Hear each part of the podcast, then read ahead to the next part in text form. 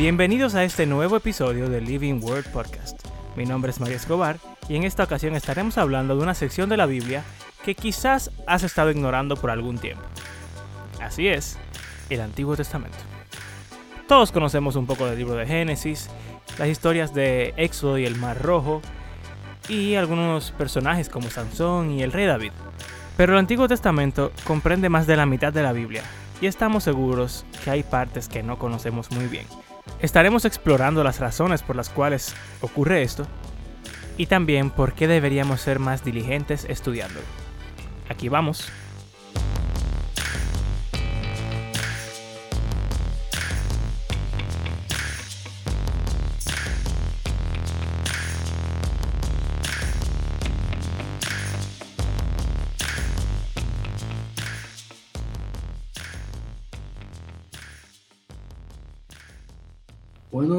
Bienvenidos una vez más. Este es su podcast favorito, Living World Podcast. Bienvenidos y gracias por escucharnos. Eh, vamos a comenzar una dinámica en este en el próximo podcast y he de mencionar a aquellos que nos den algún comentario, dar un saludito. Estaría interesante. Pues empezamos el próximo. Entonces, en el día de hoy vamos a estar hablando de un tema que para muchas personas es muy interesante para los muchachos es bastante interesante y para mí va a ser interesante a partir de hoy, que es el tema de por qué realmente leemos el Antiguo Testamento si el Nuevo Testamento es donde está, vamos a decir, el mensaje primordial de salvación, o sea, el Evangelio. Con ustedes, eh, los anfitriones de este podcast, que son un servidor Andrés Fulcar y Abraham Sánchez y Mario Escobar. Ven acá. Hay una cuantas cosas que tú dijiste ahí que me parecen medio periagudas. Espérate, pero vamos a hablar de eso ahora. Tenemos una invitada especial en el día de hoy, que es la esposa de nuestro querido hermano Abraham, que su nombre es... Judith Núñez, déjeme ponérsela aquí. Pero antes de, ella va a dar, yo introduciéndola, claro, como es mi esposa, ella va a hablar como cristiano promedio de su experiencia con el Antiguo Testamento, como para iniciar nuestra conversación. Hola, mi nombre es Judith, como ya dijeron, y soy la esposa de Abraham. Como cristiana súper promedio, cuando me hablaban del Antiguo Testamento, yo pensaba en Génesis, Éxodo un poquito, Job, que es uno de mis libros favoritos, Salmo, Proverbio y ya. Y ahí se quedaba. Y obviamente, eh, desde chiquita, uno en la iglesia le enseñan, eh, pues, algunas historias salteadas de David, de Ruth, de Esther, etc. Pero en verdad, no, no, nunca profundicé en, en o tenía interés en saber más. Pero eh, Abraham me ha ayudado un poco con esto y me ha enseñado sobre la importancia de que tiene el Antiguo Testamento. Un día Abraham me dice que, Judy, vamos a estudiar Daniel. Y yo lo que pensé fue, ay mi madre, pero es que Daniel tiene como 69 capítulos.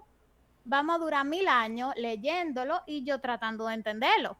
Y resultó que sí pude entenderlo bien, obviamente no tiene 69 capítulos, eh, pude leerlo y pude entenderlo bien. Y de ahí hemos seguido estudiando algunos otros libros y he aprendido que en verdad, a pesar de que en el Nuevo Testamento tenemos la vida de Cristo, el Antiguo Testamento yo entiendo que es la base, o sea, el, el fundamento de dónde sale el Antiguo Testamento, el Nuevo Testamento, perdón.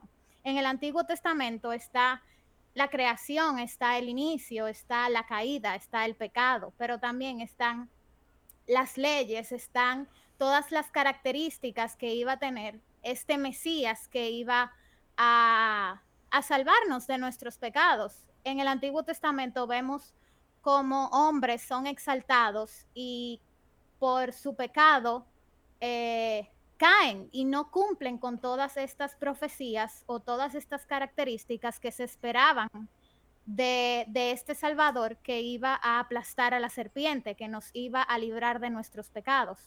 Entonces, ya en el Nuevo Testamento, lo que citan eh, las escrituras que citan los fariseos y que cita el mismo Jesús y que luego eh, citan los apóstoles, pues está en el Antiguo Testamento. Son esas leyes que el Señor dejó a su pueblo en el Antiguo Testamento.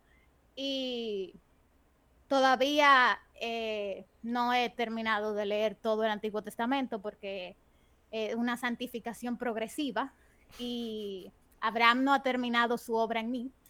Pero, pero de verdad que mi, mi forma de ver el Antiguo Testamento ha cambiado. O sea, yo antes pensaba en estudiar un libro del Antiguo Testamento y me daba como corriente, como es que yo no voy a entender eso, es que eso es muy largo, eso tiene mucha ley, eso tiene muchas reglas. Pero en verdad, ese es el fundamento de todo el Nuevo Testamento. Y hay cosas que leyendo el Nuevo Testamento hacen clic cuando tú dices, oh, esto salió de este libro, esto lo dijeron en tal libro, esto está citando esto que dijeron en el Antiguo Testamento. Y en verdad, eh, he aprendido que no tenemos que tenerle miedo a leer el Antiguo Testamento y que en verdad sí es de suma importancia que entendamos lo que hay en el Antiguo Testamento para entender mejor y darle aún más importancia a toda la vida de Cristo en el antiguo, en el Nuevo Testamento, perdón. Y eso es lo que yo les quería decir. Un aplauso para Judith. Una, dos y tres. bueno, señores, se acabó el episodio. Muchas gracias por acompañarnos. Adiós.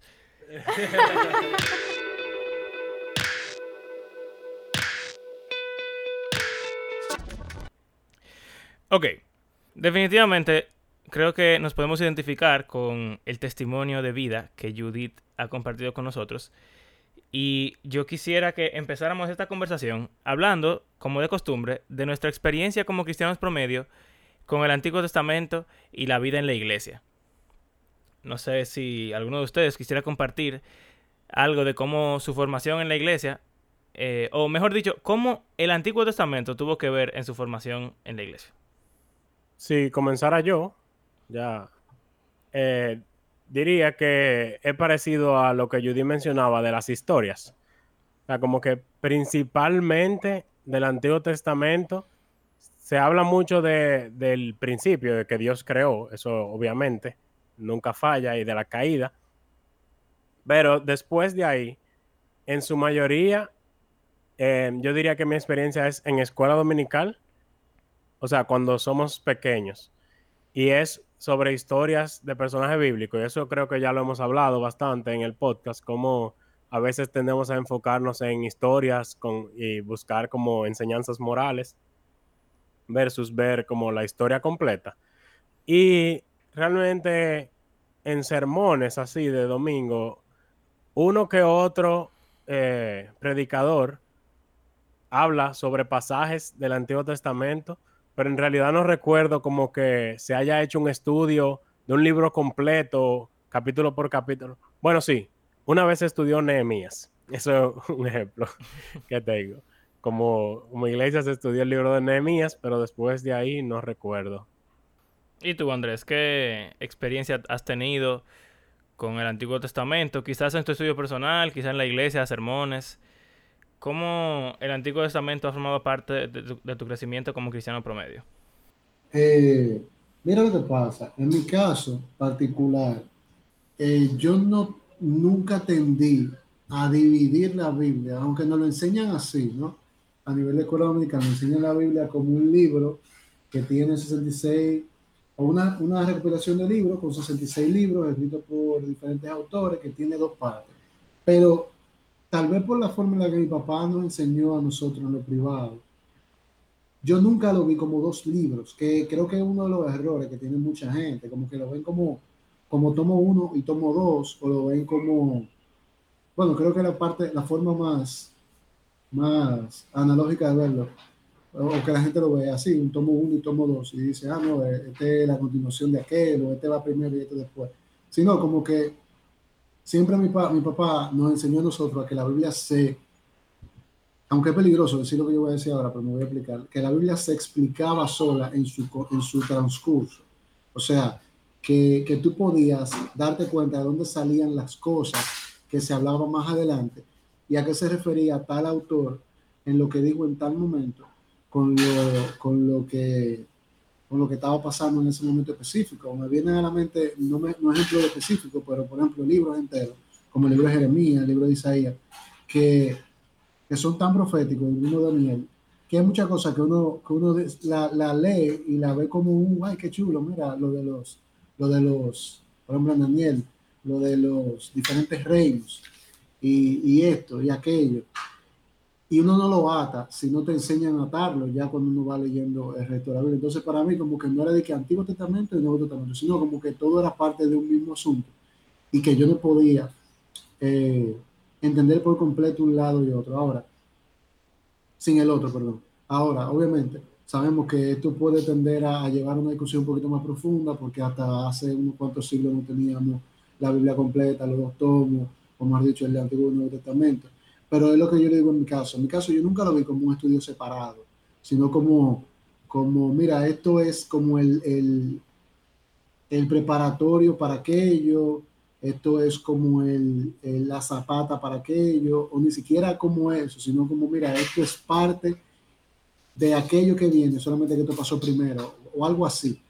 Eh, mi papá es muy fan de los libros proféticos, principalmente los profetas menores y eso hacía que nosotros pasáramos mucho tiempo hablando de, de los profetas menores eh, en nuestros devocionales familiares y que conociéramos libros que se hablan muy poco como Nahum, eh, Abacú, Sofonía, Geo, eh, y entendiéramos ciertas cosas que, que, se tratan ahí, ciertas repercusiones de esos libros en el futuro, en el Nuevo Testamento y cosas así. Entonces, como que yo siempre pasé mucho tiempo en mi estudio personal y mi estudio como, como mi papá y mi familia en el Antiguo Testamento, pero siempre buscando utilizar eso para entender eh, alguna cosa del nuevo. No sé, no sé si me doy a entender, no sé si lo estoy poniendo muy complicado, pero como que esa ha sido mi experiencia.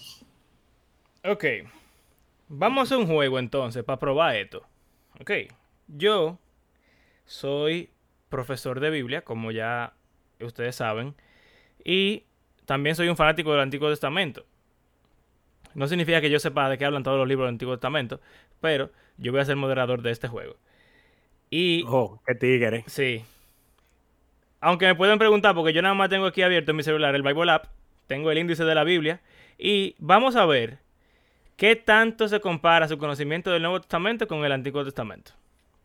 ¿Quién va a empezar? Mm. ¿Yo puedo arrancar? Ok. ¿De qué trata en, en, una oración, por favor.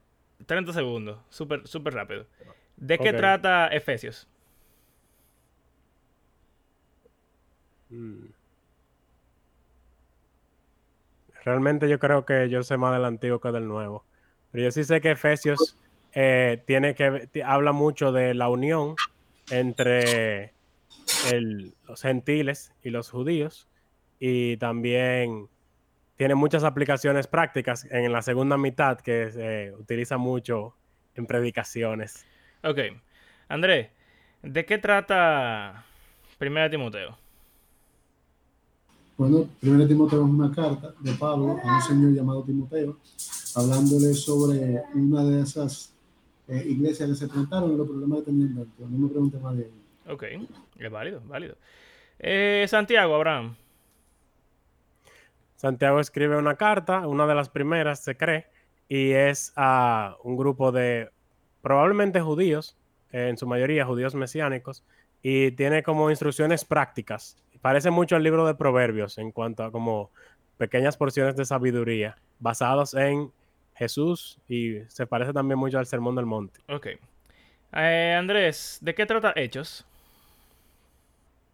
Hechos es un libro histórico eh, aunque no está catalogado quizá como un libro histórico, no recuerdo, pero sí un libro que cuenta desde un punto de vista un poco tal vez más detallado que los demás, eh, ciertas cosas que pasaron al inicio en la iglesia primitiva, eh, sus sus apóstoles que estuvieron a la, a la decir, a la, a la cabeza de eso. Eh, Yo sé que tiene muchas referencias que se pueden utilizar para conocer el contexto histórico del que se está hablando. Eh, no sé. Eh, Abraham, Tito. Tito es una carta pastoral de Pablo a su colaborador y discípulo Tito. Y es básicamente parecido a Timoteo, Pablo pasando eh, el relevo a la siguiente generación, ya que él se va a morir pronto. Ok. Andrés, Filemón. Tú ahí me cachaste. Yo sé que es una carta pastoral, Mm, Yo sé. pero es otra vez, ah, no sé, yo sé que es una carta y sé que es a Filemón, pero no tengo los detalles, no recuerdo.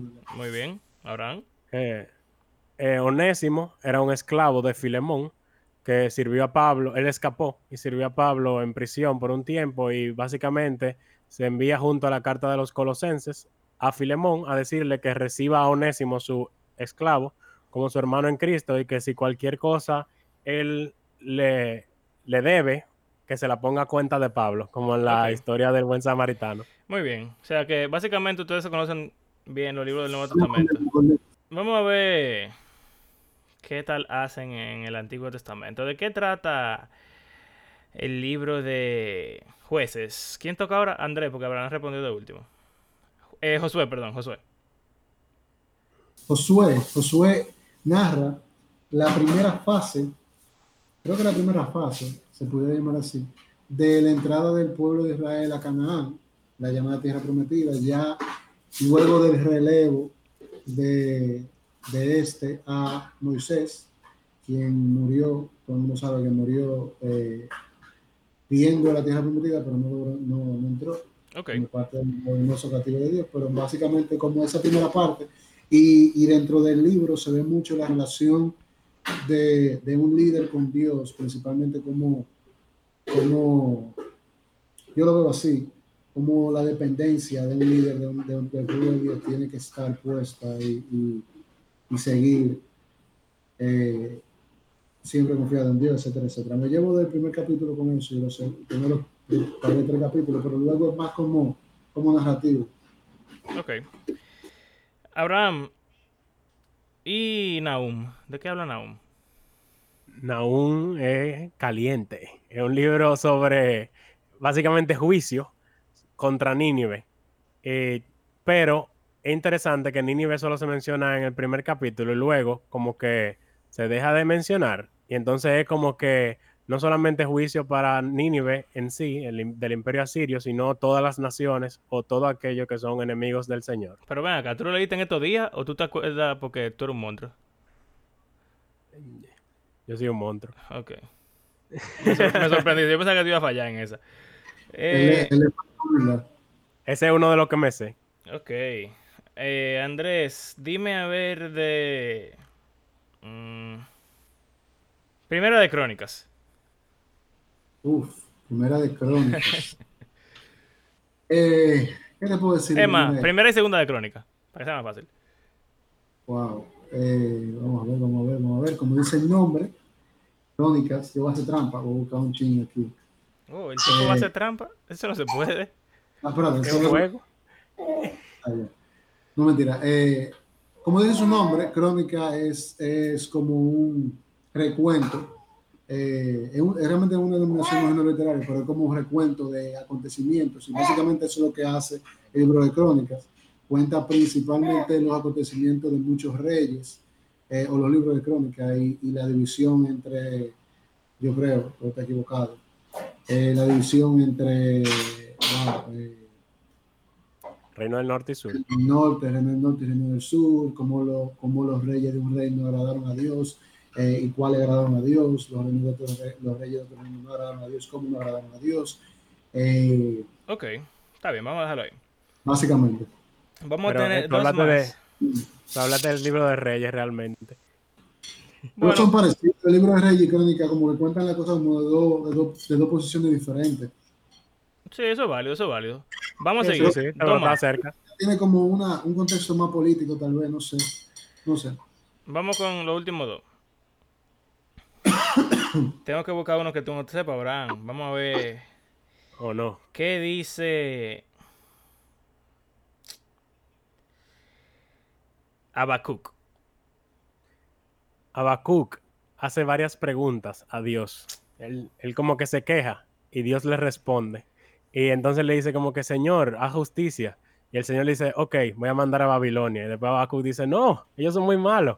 El Señor le dice, no te preocupes, que después yo voy a castigar a Babilonia también. Ok, Entonces ya. al gracias. final Está bien, acaba está bien, con está un bien, poema. ya. Ok. Andrés, Vamos a dejar el podcast aquí. mierda, este tipo.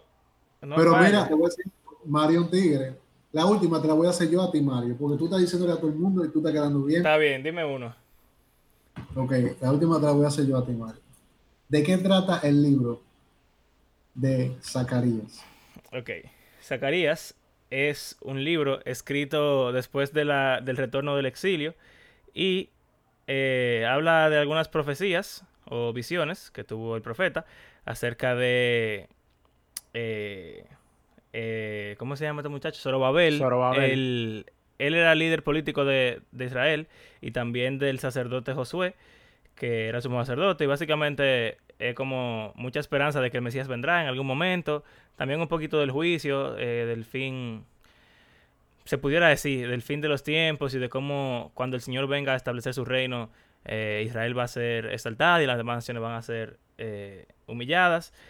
Y en verdad tiene muchas visiones extrañas el libro, que se parece mucho al libro de Apocalipsis.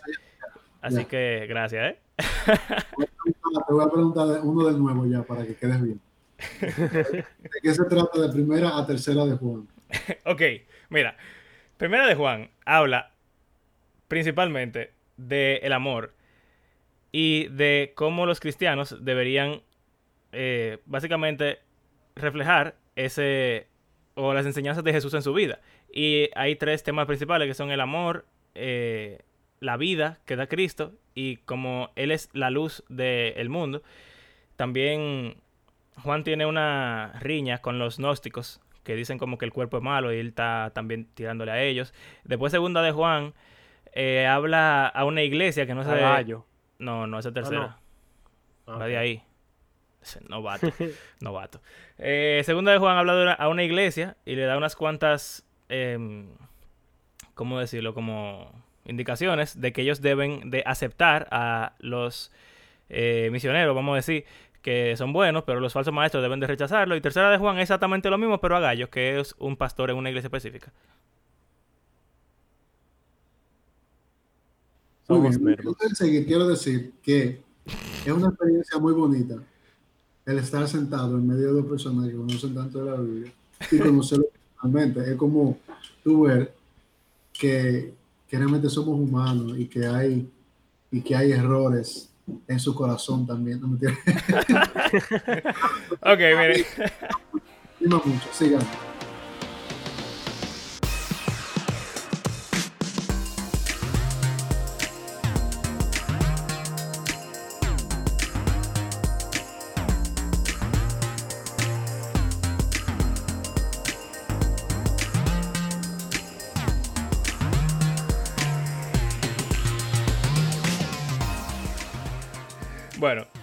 Punto de esto, no funcionó el juego. Lo voy a tener que cortar una parte porque fue largo y no, no hizo lo que yo quería.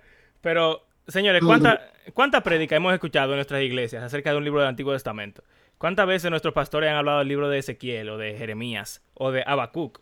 ¿Cuántas veces, cuando estamos en un grupo pequeño, nos hemos puesto a estudiar uno de los profetas menores? O, por ejemplo, el libro de Crónicas.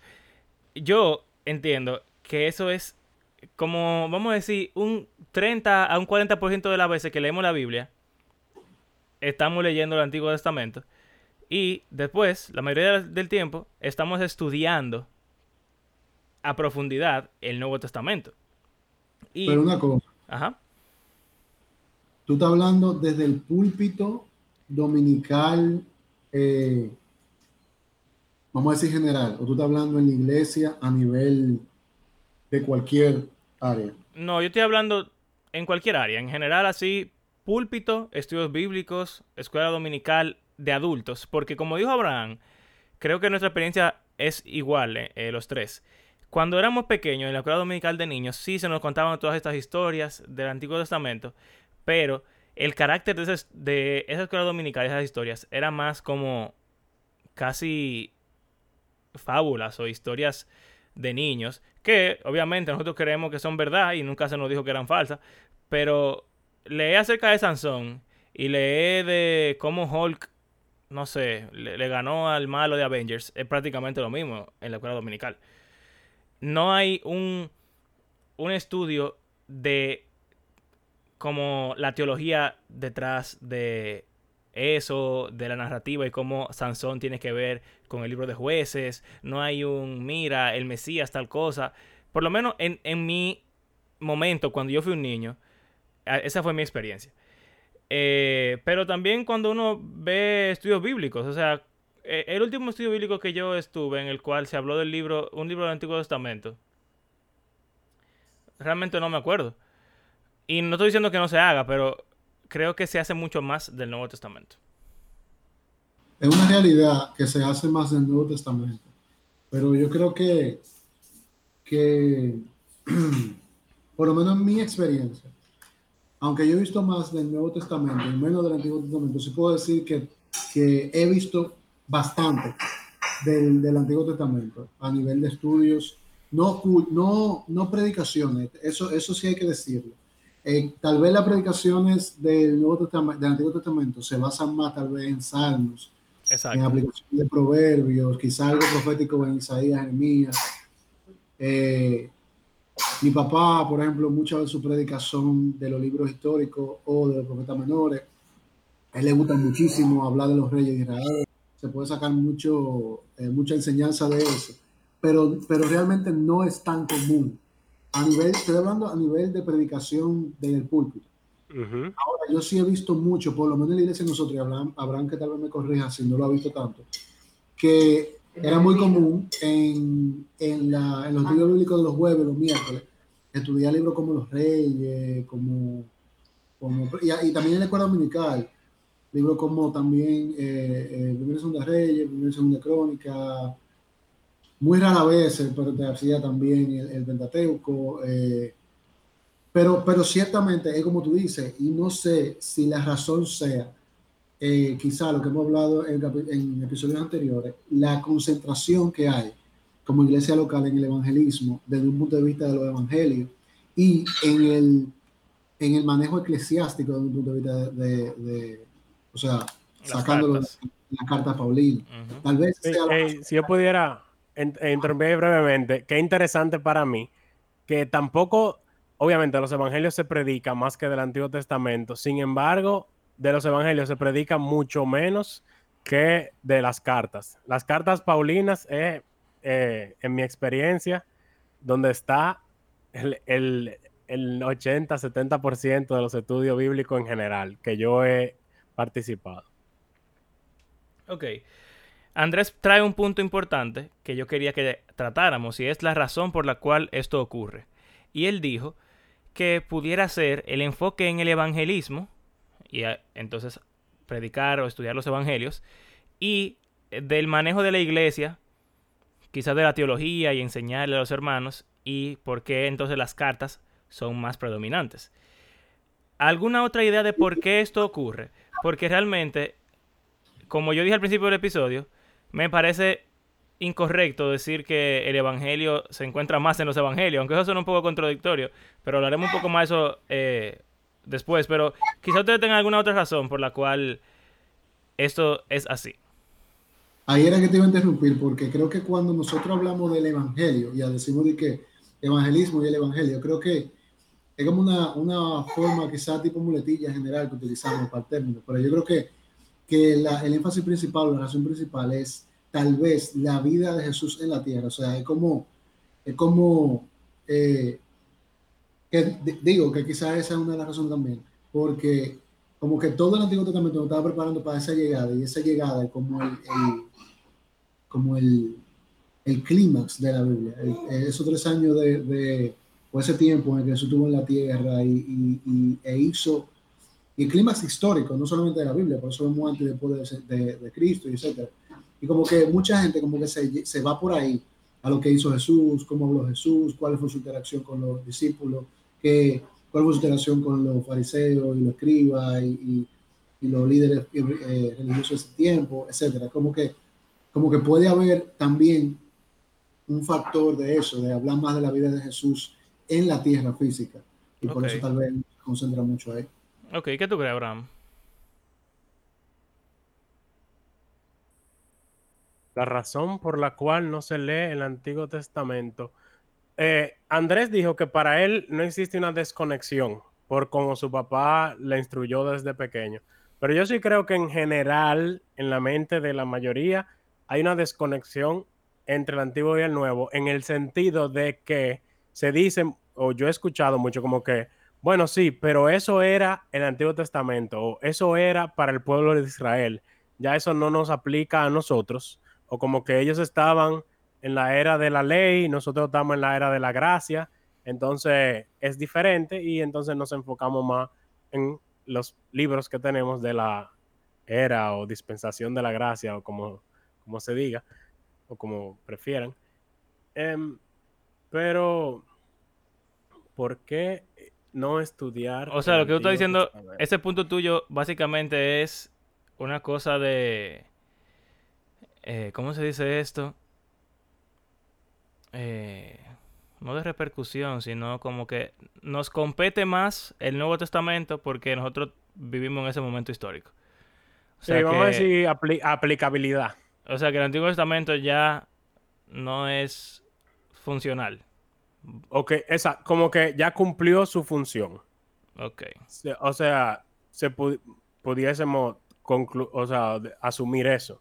Que el Antiguo Testamento cumplió su función y entonces para nosotros su aplicabilidad es ver, que como lo veo mucho, cuando se habla del Antiguo Testamento, se hace mucho énfasis en cómo las profecías se cumplieron en Jesús. Entonces, como que su función es ver que Dios cumple sus promesas, Él cumple con su palabra, Él es fiel a su pacto, eh, de generación a generación, Él va obrando su plan, como que la soberanía de Dios se, se, enfoca mucho en eso cuando se está hablando del Antiguo Testamento. Ok, o sea que no, básicamente no es relevante para nosotros, tanto como el Nuevo. Ah, exacto, el Nuevo Testamento es más relevante. Ok porque su función era diferente, vamos a decir. Ok. ¿Algo más? Yo creo que ahí, ah, hay la forma en lo que se explica, en, la que se explica el Antiguo y el Nuevo Testamento. O sea, como dice Abraham, que muchas veces nos dan ese como, como esa explicación de, mira, esto era, esto es la historia y esto es lo que vamos a hacer. Como esto era lo que hacían y esto es lo que nos tocaría hacer ahora si, si nosotros vamos a trabajar en esa área. Y creo que no te voy a decir que es incorrecto, porque sería muy presuncioso de mi parte yo decir que, que tengo la, la, estrategia de dirigir la iglesia que no han tenido generaciones de pastores. Eh, pero sí puedo decir que, que, en mi experiencia de cómo, de cómo me lo han enseñado, mi experiencia de cómo me lo han enseñado, como que me, me, da más sentido a que sí, es verdad que hay cosas que podemos decir que por un contexto histórico, social o lo que sea, no, aplica, no aplicarían en el 2020, pero no estamos hablando de la práctica, estamos hablando de la, del principio eh, espiritual y bíblico específicamente tratado en esa, en esa práctica o en esa actitud o en ese momento. por ejemplo, mi papá hablaba mucho de Josías y de, y de otros eh, grandes reyes de Israel y como que la concentración no era, mira, en ese tiempo él fue rey a los nueve años, sino ahora tú no puedes ser pastor ahora a los nueve años, sino que, mira, él tenía una relación con Dios de esta manera, de esta manera, de esta manera, nosotros vamos a buscar, o sea, siempre es aplicable. Era lo que, es lo que yo entendía de todo lo que mi, mi, papá a nosotros nos enseñaba. No es que yo voy a matar una paloma cuando yo vaya para la iglesia cada domingo. O sea, no sé, es como que no se, no se ha sabido tal vez dividir el, el, la realidad de una historia, de que hay algo histórico que pasó y que ya no aplica, ya no pasa porque el mundo ha evolucionado, palabrita para aquellos que no escuchan, eh, tanto social, económico como culturalmente. Y hay cosas que no se hacen y punto. Pero eso no es lo que, ese no es el, el, el, meollo del asunto en el eh, Definitivamente.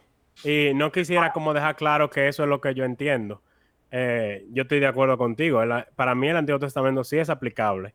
yo estoy tratando de como pensar o meditar en por qué pudiese ser que no se, utiliza tanto. Pero definitivamente, o sea, hay, eh, podríamos decir, una sabiduría o una verdad universal y atemporal en todo lo que hay en el Antiguo Testamento. O sea que sí entiendo que tiene aplicabilidad y que debemos estudiarlo. Pero vamos a ver qué Mario va a traer ahora. Mira, antes de pasar con lo, con lo que quiero traer, solamente se me ocurre que eso tiene que ver con lo que hablamos en el episodio pasado de la aplicación al leer la Biblia.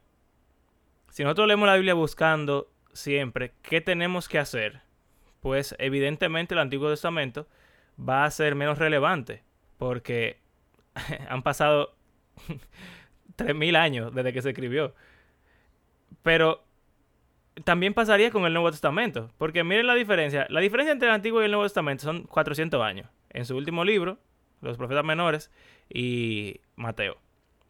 Pero la diferencia entre el Nuevo Testamento y nosotros son 2000 años. Entonces, si realmente estamos buscando aplicaciones de cómo vivir basado en lo que dice la Biblia, yo creo que no hay, no hay tanta diferencia, entonces no debería ser. Me, me inclino mucho a lo que tú dijiste, Abraham, de que hay cosas eh, que ya eso estaba en el Antiguo Testamento, ya Dios no espera eso de nosotros. Pero, de nuevo, si solamente leemos la Biblia pensando en cómo, cómo tengo que actuar basado en ella, entonces creo que estamos perdiendo mucho.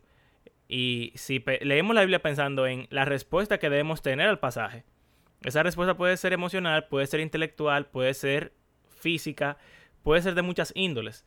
Y en ese sentido, entonces el, Antiguo Testamento creo que vuelve a tomar vida. Pero nada.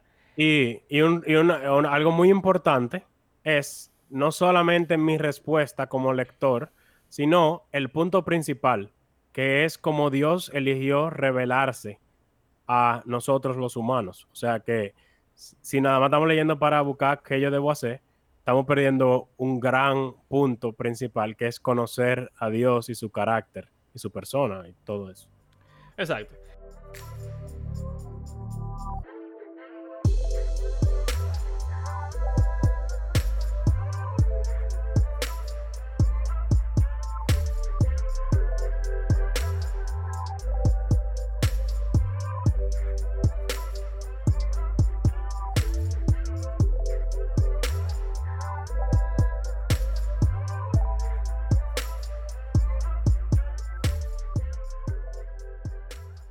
Entonces, yo voy a traerles ahora mis tres razones principales por, las cuales yo creo que es importante leer el Antiguo Testamento. Y antes que eso, simplemente dos cosas. Uno, es muy heavy. ¿Por qué alguien no quisiera leer el Antiguo Testamento si es tan heavy, tan ápero, tan chulo? ¿Qué otra palabra pudiéramos decir? Chido, si un mexicano no está oyendo. O sea, el Antiguo Testamento es asombroso. Tiene historias extrañas, tiene historias que son incluso más fáciles de leer que muchas cosas en el Nuevo Testamento. Entonces no sé por qué no lo leemos. Y eh, si Dios, si creemos que la Biblia es inspirada por Dios y el Antiguo Testamento está en la Biblia, entonces definitivamente tiene que tener un valor especial. No podemos menospreciarlo porque Dios lo puso ahí por algo. Pero nada, mis tres razones. Primero, Andrés habló del clímax de la historia. ¿Por qué yo quisiera ver una película solamente con un clímax? Eso no tiene sentido. ¿Por qué tú me vas a dar la solución si yo no tengo un problema? El Antiguo Testamento nos habla, nos explica, nos revela cuál es el problema, la trama que el Nuevo Testamento quiere solucionar. Es como que vayamos. Como decía Judy al principio. O sea, como decía Judy al principio, eso es lo que hablaba, de que ella aprendió eso, de que si Jesús el cumplimiento, pero el cumplimiento de qué? Exacto. Si yo no tengo el trasfondo, eh, no tengo... No, o sea, no es tan asombroso. Claro, es como que yo voy al cine a ver Avengers Infinity War, pero en verdad no la vea, simplemente vaya Mejor, es como que yo vaya a ver la última, Endgame, sin haber visto Infinity War. Yo no voy a saber que Thanos hizo el chasquido, que desapareció la mitad de la población mundial, que si yo qué. Y simplemente voy a encontrar a un bojote de superhéroes intentando vencer a Thanos por ninguna razón en específica. Eso sería el equivalente a leer solamente el Nuevo Testamento y asumir que toda esa trama anterior yo la voy a descubrir de dónde. Eso no tiene sentido. O peor aún, ve solamente la parte donde, donde Iron Man dice que I am Iron Man y ya. ve esa parte ya. Exacto. ok. Segundo, que es lo que estaba diciendo Judy. El Nuevo Testamento construye sobre la base del Antiguo Testamento. Hay cosas. Porque no solamente la solución al problema, es que hay conceptos, hay ideas, que hay definiciones que no vamos a entender jamás si no leemos el Antiguo Testamento. Por ejemplo, cuando dice Dios, no sé si ustedes saben, ustedes que estudian sectas, compañeros, ¿cuántos dioses hay en la historia humana? Si un noruego lee el Nuevo Testamento y oye a Jesús hablando de Dios, el Padre, a Odín le dicen Dios Padre. Entonces, ese concepto de Dios, yo tengo que descubrirlo. ¿Y dónde está ese concepto? En Génesis capítulo 1 en todo el Antiguo Testamento. En Zeus. Exacto. Entonces, no puedo llegar. Y lo que pasa es que entonces venimos al Nuevo, al, Nuevo Testamento, sí, con muchas presuposiciones y evita que podamos entenderlo bien. Porque en vez de construir basado en lo que está en el Antiguo Testamento, estamos construyendo basado en lo que nosotros tenemos en nuestra cabecita. Y tercero, que se deriva de eso, es el contexto. Si el contexto es lo que nos ayuda a entender bien la Biblia, el contexto del Nuevo Testamento es el Antiguo Testamento. Y hablando, Andrés, sobre esa, esa como separación entre el Nuevo y el Antiguo, y cómo tú no lo ves así, me parece muy bueno en realidad, porque muchas veces no se cultiva eso. Pero al mismo tiempo, sí realmente el Nuevo Testamento es un volumen 2 del, del Antiguo. Y eso es una parte interesante de la Biblia. O sea, hay una historia muy larga que se quedó como inconclusa y ahora llega esta nueva parte que le da la conclusión. Para yo entender esto que estoy leyendo, hay un contexto religioso, un contexto cultural, un contexto de expectativas. Eso de que el Mesías, ¿qué rayó el Mesías? Todo ese contexto me lo da el Antiguo Testamento. Y si yo voy vacío a, leer el Nuevo, entonces no va a funcionar.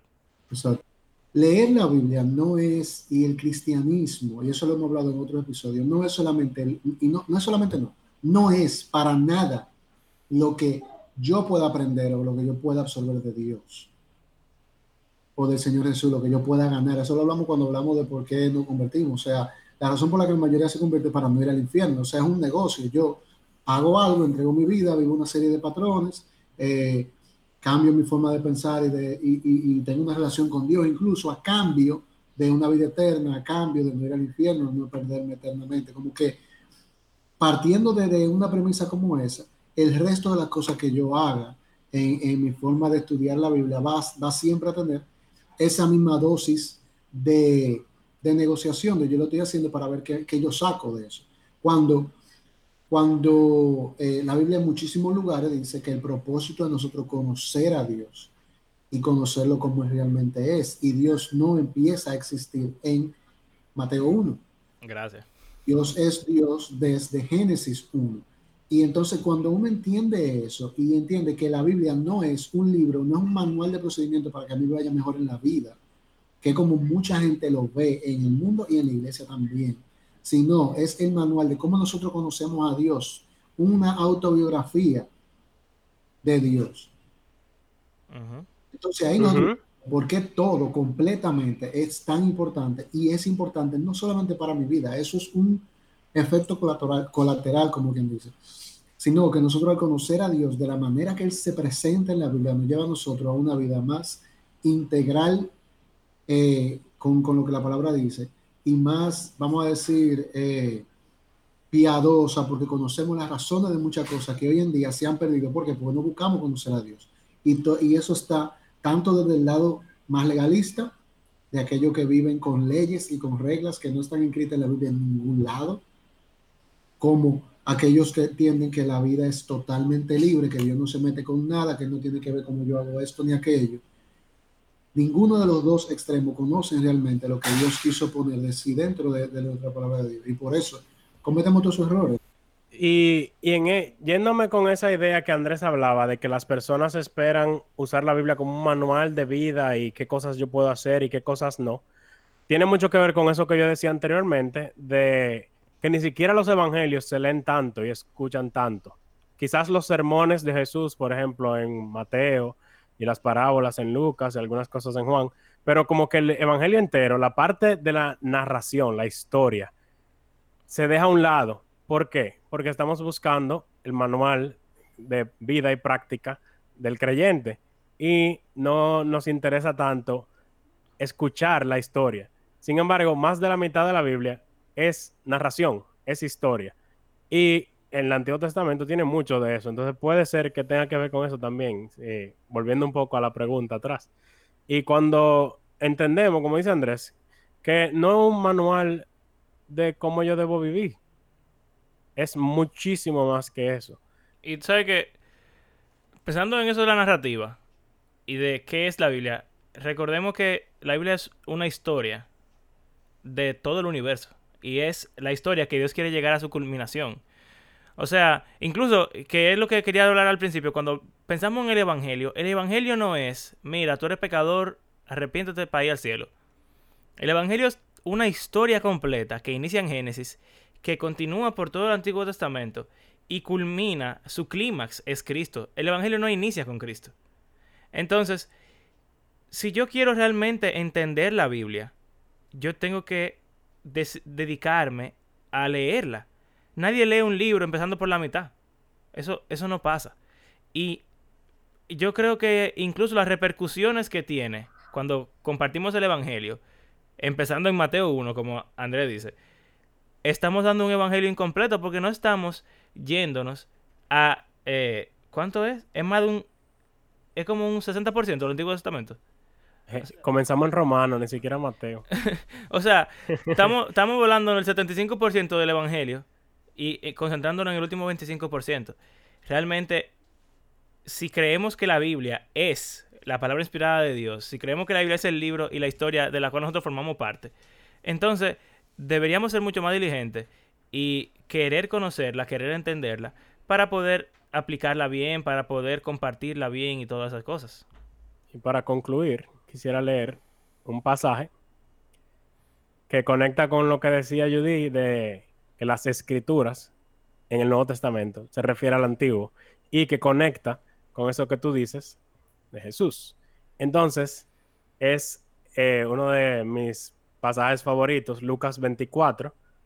Jesús resucitó y se junta con dos de sus discípulos que están de camino en Maús y entonces em, ellos están como diciéndole, eh, pensábamos que él era un profeta, él iba a ser el Mesías, que iba a solucionar todo, pero como que murió, algunas dicen como que él resucitó, pero no estamos seguros.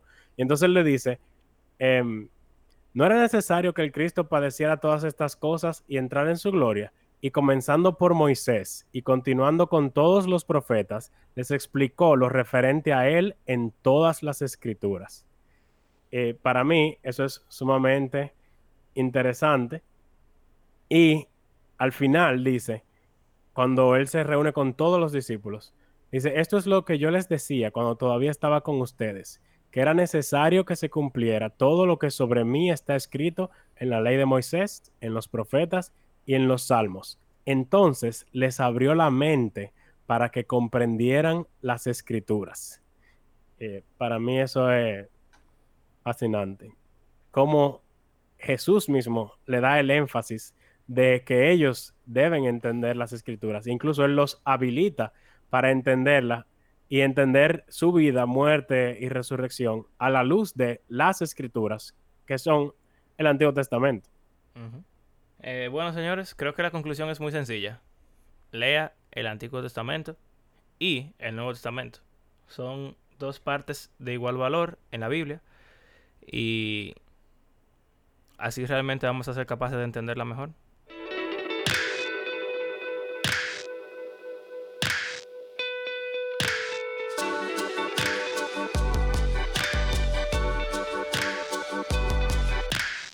Gracias por acompañarnos en este episodio. Si alguna vez te has encontrado estudiando la Biblia y llegas a una sección que es un poco difícil de entender o estás lidiando con teología que es complicada, es posible que sientas la tentación de decir, ah, esto es demasiado complicado y como sea, no lo necesito para ir al cielo, mejor dejo de estudiar. O estás hablando con alguien de un tema un poco complicado y te dice, oye, no te preocupes tanto, yo lo que sé es que estaré con el Señor cuando me muera. Parecería un argumento válido, pero ¿no deberíamos darle más importancia a nuestro estudio de la Biblia? De eso estaremos hablando en la próxima. Recuerden que hacemos este podcast porque creemos que la Biblia es un libro que está vivo y que tiene el poder para transformar la vida de sus lectores y también todo el mundo. Si están disfrutando de nuestro podcast, les invitamos a compartir en las redes sociales y si quisieran apoyarnos económicamente pueden hacerlo por medio de nuestras plataformas de PayPal o Patreon. Como de costumbre, queremos agradecer a cada uno de ustedes que ha convertido este podcast en parte de su rutina semanal y será hasta la próxima. Hasta luego.